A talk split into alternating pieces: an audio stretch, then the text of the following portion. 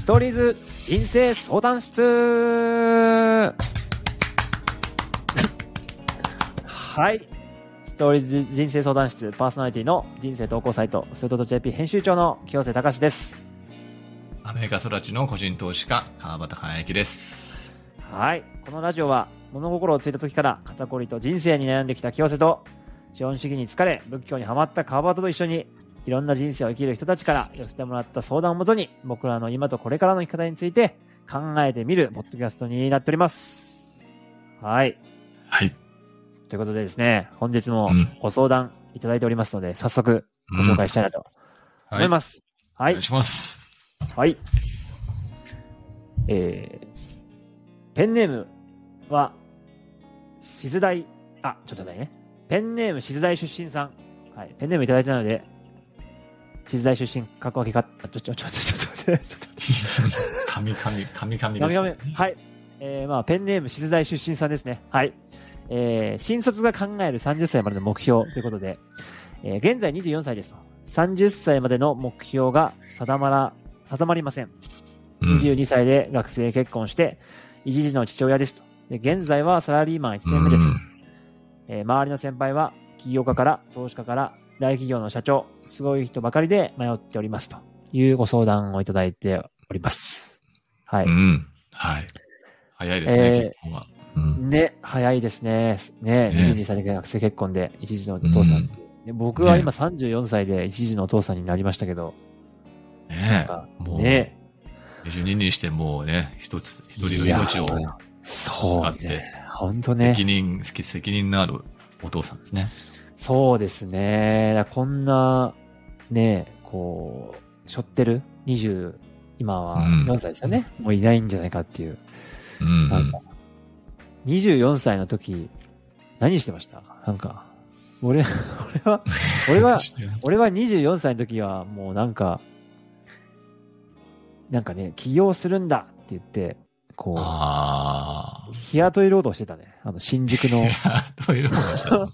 そう、新新宿のなんかこう、な。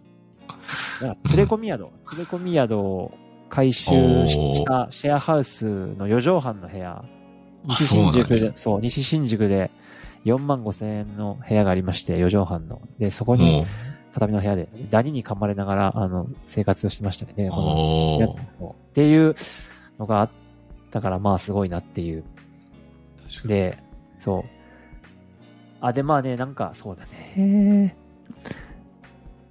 その、まあ僕、まあ早速ちょっとこう、なんかこう、いただいたご相談に、うんあのーお返しできればなっていうのは思うんですけど、こう、まあ僕も、あの、まあ23とか4とかで、こう、人生挑戦していって、で、今は子供を授かってっていう立場として言わせていただくんですが、まあなんか、この方の悩みポイントとしては、おそらくだけど、その、うーん、他の人たち、まあ、起業家さんとか投資家さんとか、大企業社長とか、まあ、周りの人たちはすごい人ばっかりですっていうところで、うん他の人はなんかすごくいい人たちばっかりで、自分も挑戦したいと思ってるんだけど、こう、自分は、まあ、要はその22歳で学生結婚して、お父さんやっているから、サラリーマンやってて、その要は、危ない橋を渡ってはいけないというか、うんうん。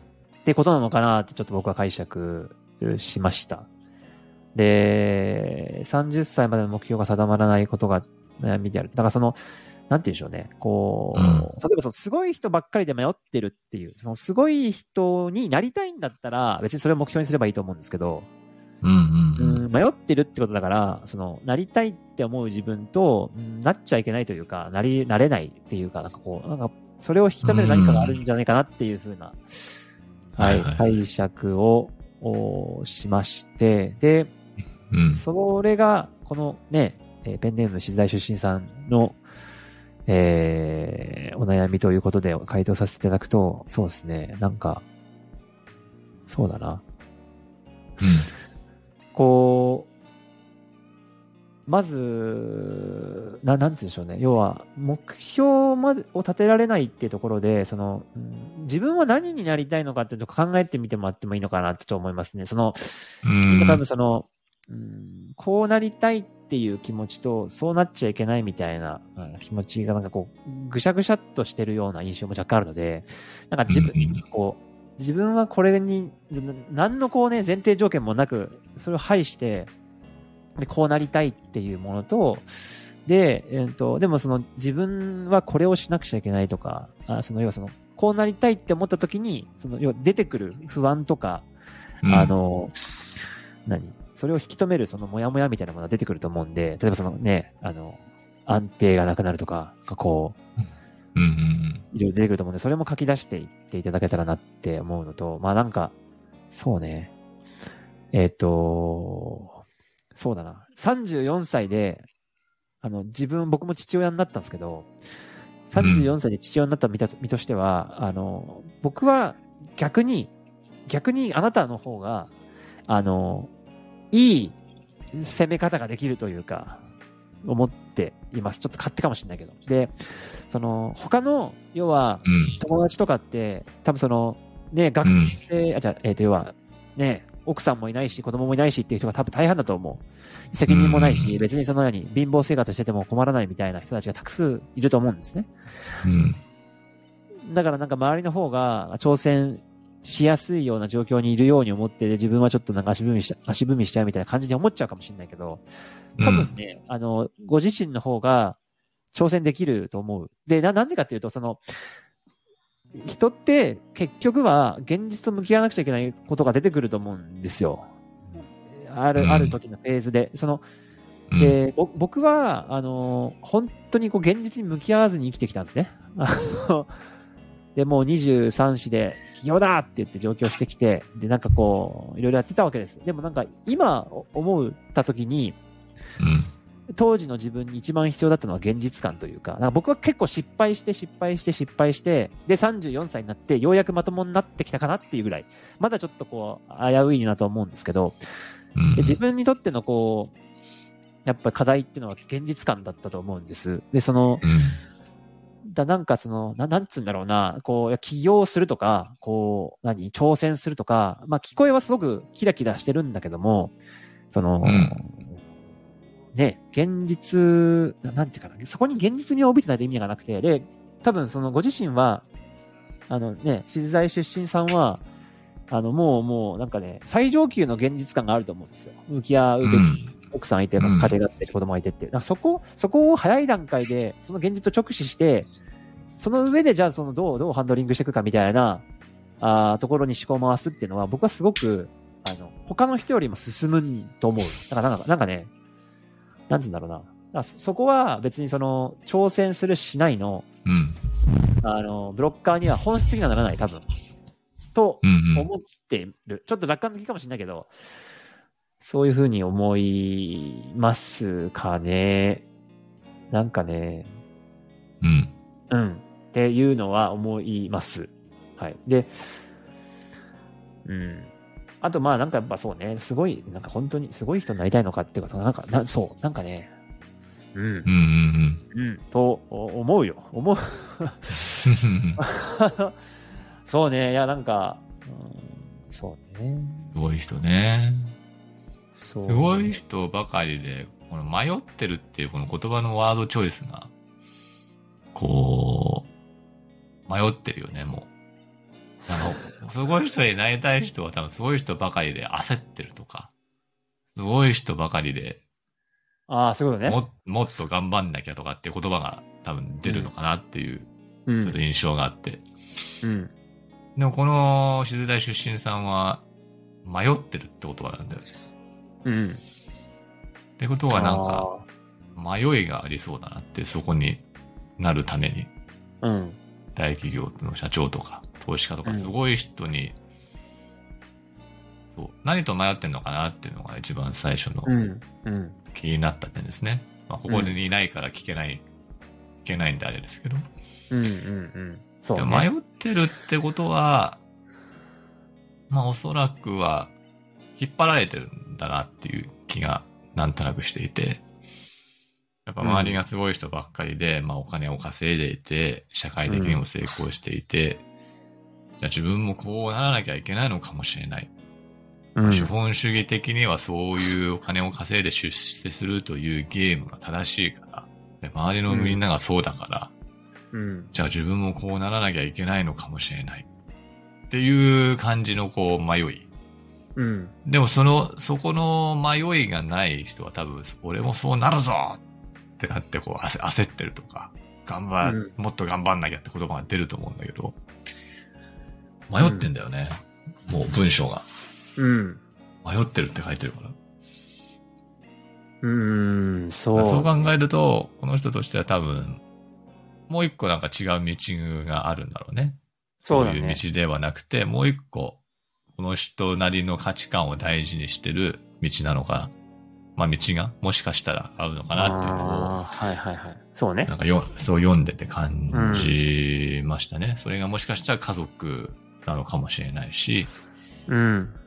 あとは30歳まで目標が定まらないって書いてあるから、なんかそういう、なんか目標を立てなければいけないみたいなところもうん。あるのかなっていう。そうね。うん。定めなきゃいけないみたいなバイアスもありそうだなっていう。うん。うん。そうね。なんか、まあね、どどういうこう、条件、条件じゃないな。えっ、と、目標、まあ、パッと聞いて目標ってそんな定めなくちゃいけないんだっけっていうのは、あ一個ある、うん、かもねっていうのはありますね。まあもちろんなんかね、定めたいって強い人が、定めた方がなんかね、なんかこう頑張れるとかあると思うんですけど、うーん、そうね、なんか、ほん、なんだろう、多分その、さななんつうんだろうな。お俺、俺僕個人ですけど、なんかこう、僕、やっぱ未来のことを決めるのってすごく嫌いで、なんかこう、やっぱ孫さん、そう、俺嫌いなんだよね。う、孫さんとかは、この人生のこの山を決めるみたいな、っうん。て言うよく言うと思うんだけど、なんかその、まあ、ぼんやりとは、ここら辺に進みたいかなとかはああるとは思うんだけど、うん。うん、なんかその、な、なんつうんだろうな、その、いや、よ、よ、じこ、ここに行くんだっていうふうに、要はそのね、10年後ここに行くんだっていうふうに決めて、そこに向かう時の余白のなさったらないなっていうか、なんかその、うん。僕はちょっとなんかね、苦手っちゃ苦手なんですよね。だから、なんかそのうん、そ、そこに行き着くまでの、なんか、あらゆるこう、行動をうん。最適化しなくちゃいけないのかなっていう気分に駆られて、逆にめいってくるんですよ。なんかこう、30歳の目標っていうふうに定めると。だからこれ、それは、そそう、30歳に限らずだけど、個人的な話で、うんそう。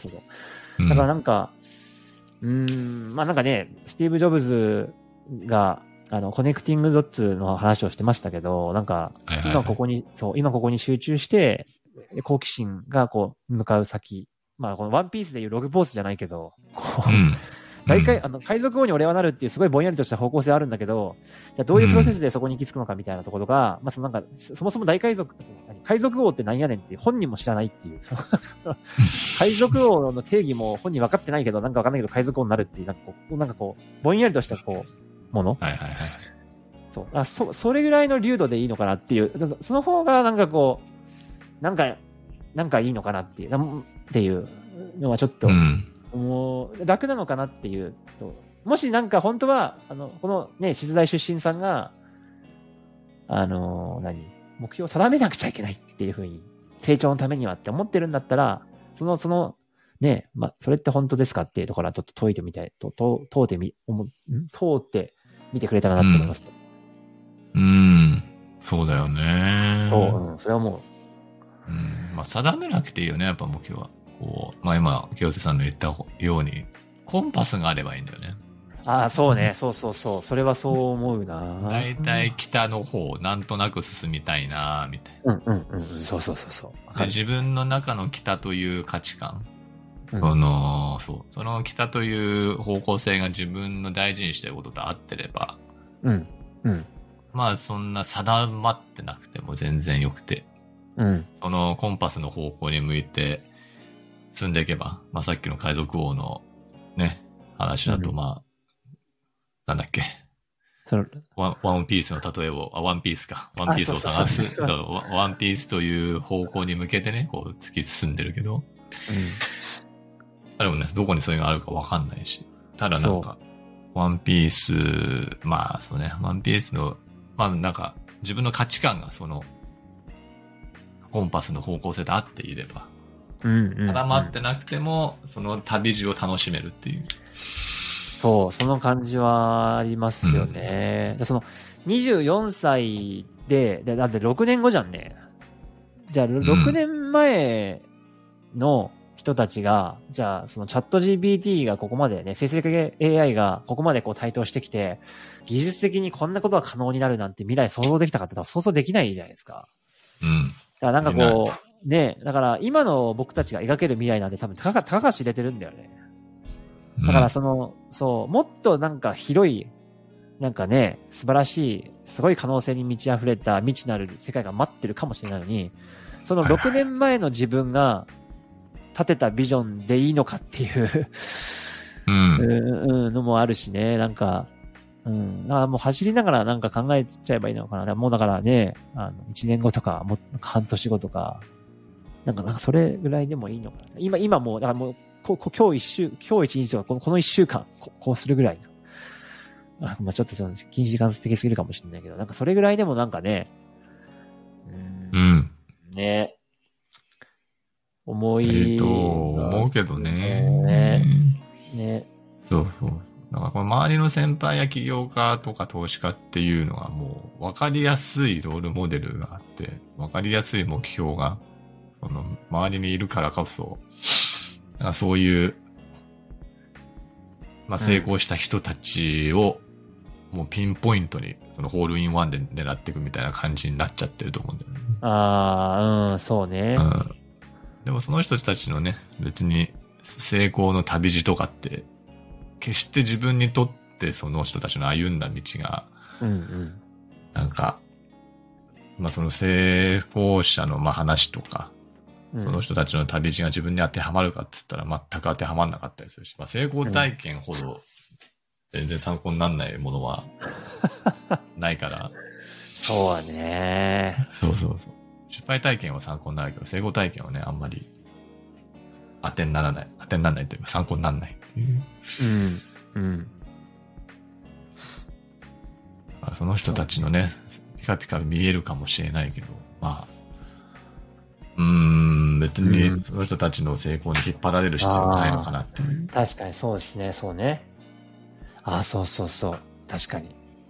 そうね。いや、ほんとそう。で、学生、あの、今サラリーマンですもんね。が次世代出身さんは。で、うんうん。あその多分その、起業家、投資家、社長とか、その要は、すごい人たちって思う人の裏側みたいなところ、多分今ね、川端さんの話もあったけど、多分なかなか想像つかない部分もあるかもしれないですけど、なんか、川端さん投資家だし、俺は、まあなんかこう、なんていうか、まあなん、まあ一応起業家というか、なんちゃって起業家みたいなところある。で、周りの人たちにもまあ、めちゃめちゃ起業家いて大成功した人もいるし、もう何百億稼いだ人もいるんだけども、うん。うんなんか僕からうん見る、なんか僕から見ると、ぶっちゃけ言うと、そんなに別に幸せそうにしてるかって言ったら幸せそうにしてないっていう。な なんか、何百億円も稼いだ起業家も知っ。てるけど、なんか、すなんか、うん、そうね、なんか、とか、あとなんか、ほ本当にわ俺のためで上場した人もいるんですけど、あの、東証一部、東証一部、今は違うのかななんていうんだっけ？プライムだっけ？プライムじゃねえわ。はいはい。まあ、かかつての一部、はい東証一部に上場してる社長さんもいらっしゃるんですけど、ためでね、34歳かな、今。でもその、うん。なんかすごい大変そうだなっていう、なんか大変だって言ってました。上場企業の社長大変だよって言ってて、まあ大変だよなっていう、その、そう、そう社会、そう、なんかね、まさに。もう、いや、なんかその、ねえ、せ、なんかさ、数字に責任を負うのとかもう、俺嫌だもんね。はい、本当そう。本当そうです今日、今日、今日たまたまなんかちょっと上場企業の社長さんと話す機会があったんだけど、うん。もうなんかね、しんどそうだった。ああ、そもう早く社長を引き継ぎたい。う。ああ、いやーねもうどうにかこうにか引き継ぎたいみたいな感じが出てたから。うん。やっぱね、そう、成功者はね、成功者に見えるけど、成功した、まあ一般的な成功した後のその、辛さみたいなものがね、うんや。っぱあるよね。で、その辛さは多分、想像を絶する絶するだろうね。で、出てこない。やばい。そうそうそうそうそう。いう道が待ってるんですよ、という。いやーそうそうそう。そその人たちはピカピカピカ見えるけどね、ない、実態はね、全然、内側で起こってることは全然違ったりするから。う。そうだね。そうだ引っ張られる必要はないよね。うん、うん、うん。そうだよね。いや、本当にそうだと思う。何が一番大事かって、自分がどういう状態で、どういう景色が見えてる時に一番こう、まあ、心地よくて、なおかつなんか、ワクワクできてるのかな、みたいな。うん。そういう自分の理想の姿とかライフスタイルとか景色とか、そういったものを思い描く方が大事だったりする。ああ、そうね。あの、そうですね。だその、起業家とか投資家とかまあ社長って、もうあくまで手段だもんね。でその、そう、手段、手段です。ね。だから、そじゃあ何で起業をするかとか、うんじゃあこうね、どんな会社の社長なのかとか、やっぱこう、その先にはこう、肩書きじゃない何か届けたい価値みたいなものが多分ああって、で、うん。でそれって別にその社長じゃなくても、今ここからこう見つけられるし、実行できるようなものだと多分思うから、うん。うん。ね、だからその、っていうのがちょっと、そうね。だからその、さっき川端さんが言ってくれてた、その、どういう、こう、何、何、どういうしてる時に自分は本当にこう気持ちいいと感じるのかとか、こう、そうそうそう。フルフィルメントですよね。うん。まさにまさに。それはもう今日から、今からできちゃうんですよね、意外と。ね、うん、そうだよね。うん。ピカピカしてる人にならなくても今からできることが多くて、意外と。うん、うん、うん。そうね。幸せは目の前にあるんです。うん。あーで、一個、一個いいっすか？あの、でもう一個、あの、うん。とは、とはいえ、僕たち多分30代じゃないですか。もうなんかでもう、はいはい34、うん4、5ですよ。で、で、こうな、なんて言うんだろうな。い、なんていうのかな。要は、で承認欲求の話で、こう、うんうんなんて言うんだろうね。多分、多分だけど、あの、ちょっと出題出身さん、もし、あの、申し訳ないですけど、もし失礼だったら申し訳ないですけど、あの、承認欲求を果たしきる前に、こう、その何？要は、しょ、背負ったのかなっていうのはちょっと思うんですよね。その、まあ、そうそう責任をね、そう、はい。すごい、すごい人って子供がいいう、るからね。そうそうそうそう。そう、すごい人っていうところをちょっと思ったんですけど、だから、すごいかどうかが、こう、一つの価値判断にあるってことは、その多分どっかに知財出身さんが自分のプレゼンスを発揮したいとか、ああると思うんです。その、すごい人になりたいっていうこと。だと思うんです。で、その、す、で、俺別にその、それが悪いって言ったわけじゃなくて、その、すごい人になりたいっていう欲求は、俺はめちゃくちゃあったんですね。で、で、多分それは20代前半の時とかは特に、まさに取材出身さんの年齢だと特にあると思う。で、川端さんもはいはい。ね、あったって言ってたしね。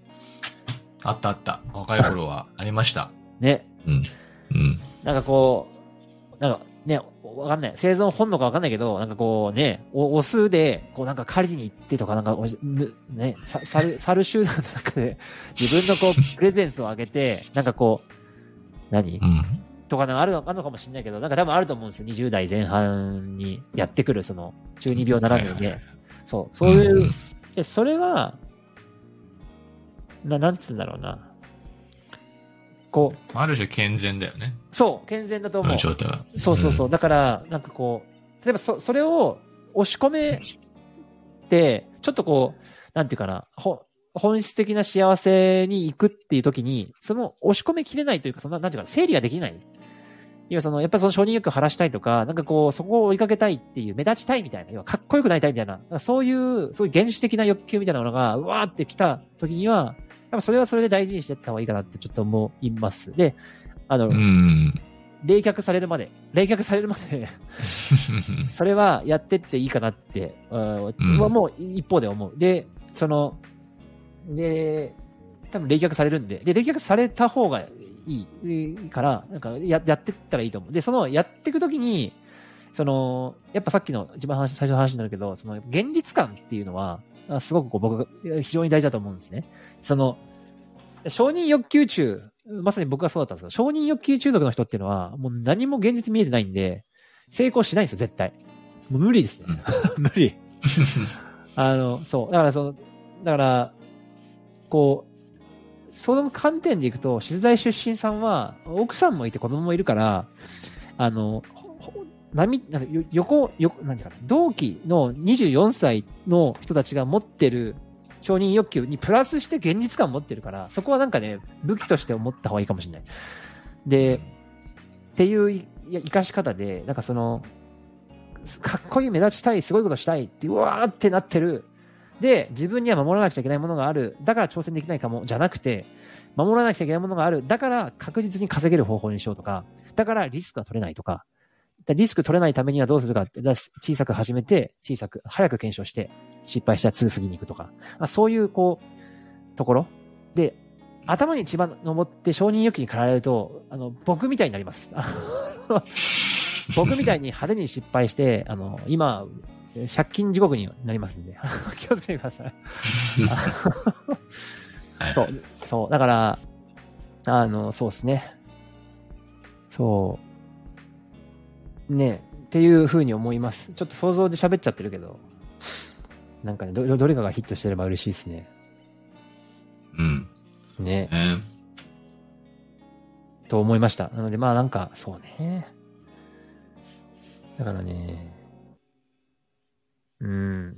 でも僕やっぱ34歳になって子供が生まれましたけど、なんかね、やっぱ、何？そのさ、こう、僕やっぱその24歳の子が、もう静大出身さんの年齢の時は、もう、もうね、人生に迷ってて、今その承認欲求爆発してて、今よりもですよ。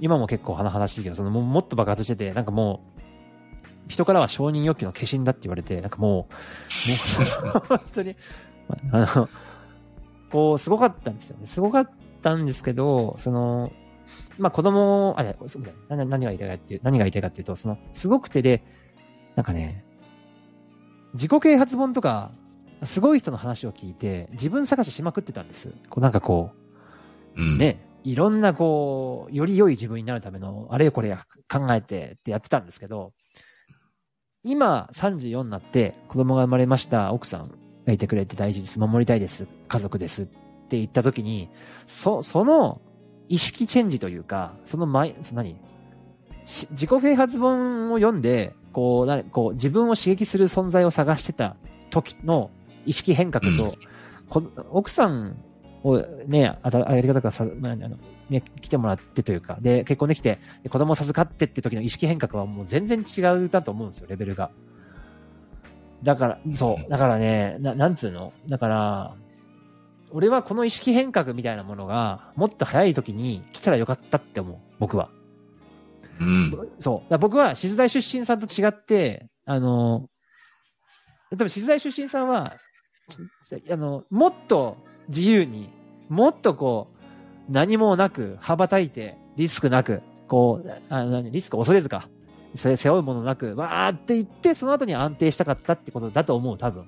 でもその、僕は逆で、もうずっと、承認欲求にまみれながら、もう好き勝手やってきたわけですよ。で、今落ち着いたと。で、僕が思うのは、うん当時から、これぐらいの落ち着きがあってはよかったなと思うんですね。だから多分そのね、まあ、隣の芝は青いじゃないけど、なんかそういうところは一定あると思います。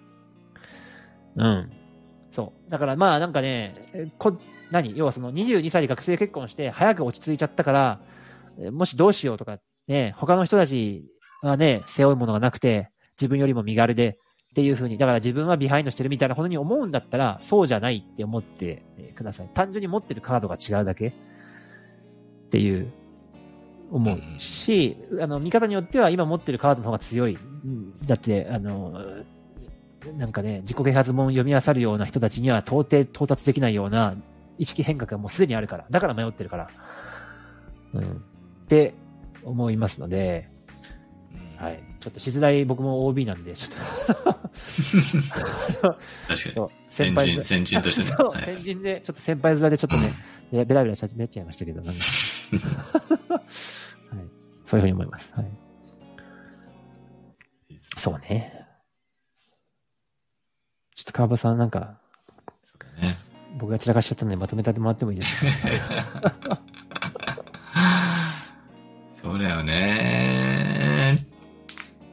まあ、両方の感覚がやっぱ大事で、うん。その、まあ人生はね、いろいろありますからね。まあ家族をこう大事にして、目の前にある幸せをね、こう、育むのも大事だし、うん。まあとはいえ、やっぱ若い頃はね、成功したいとか、うん。まあ成長したいとか、そういったものもね、まあ人間として、こう、精神を育む上で、まあそういった感覚も大事だし、うん。うん。ただそれにとらわれてしまうと、こう、人は、ずっとドーパミンで動き続けて、ああ、れ？みたいな。ずーっとドーパミン、まあまあドラッグですよ。ある種。うん。うん。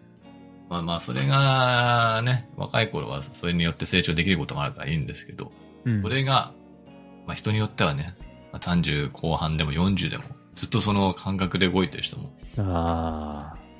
成功者の中にはいたりするので。